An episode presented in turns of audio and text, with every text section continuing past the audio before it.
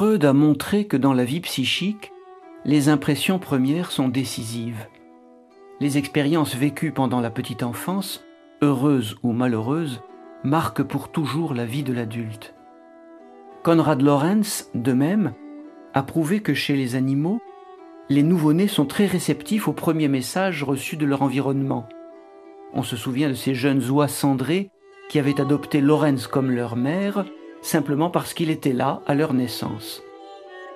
On pourrait s'inspirer de ce double constat et l'appliquer au domaine spirituel, justement pour dépasser ce qu'il y a en nous d'animal et de psychique. Je m'explique. Quand nous nous levons le matin, nous sommes parfois grognons, embourbés dans nos rêves et notre état biologique. Mais si notre premier geste est le signe de croix, si notre premier acte est la prière, spécialement le Notre Père, n'est-ce pas toute notre journée qui en sera marquée? Au lieu d'émerger péniblement comme de grosses bêtes mal lunées, nous voici debout, vivants, toniques. Nous voici établis dans notre identité d'enfants de Dieu.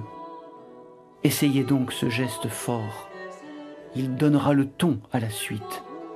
Il fera de vous, dès le matin, des fils du Très-Haut.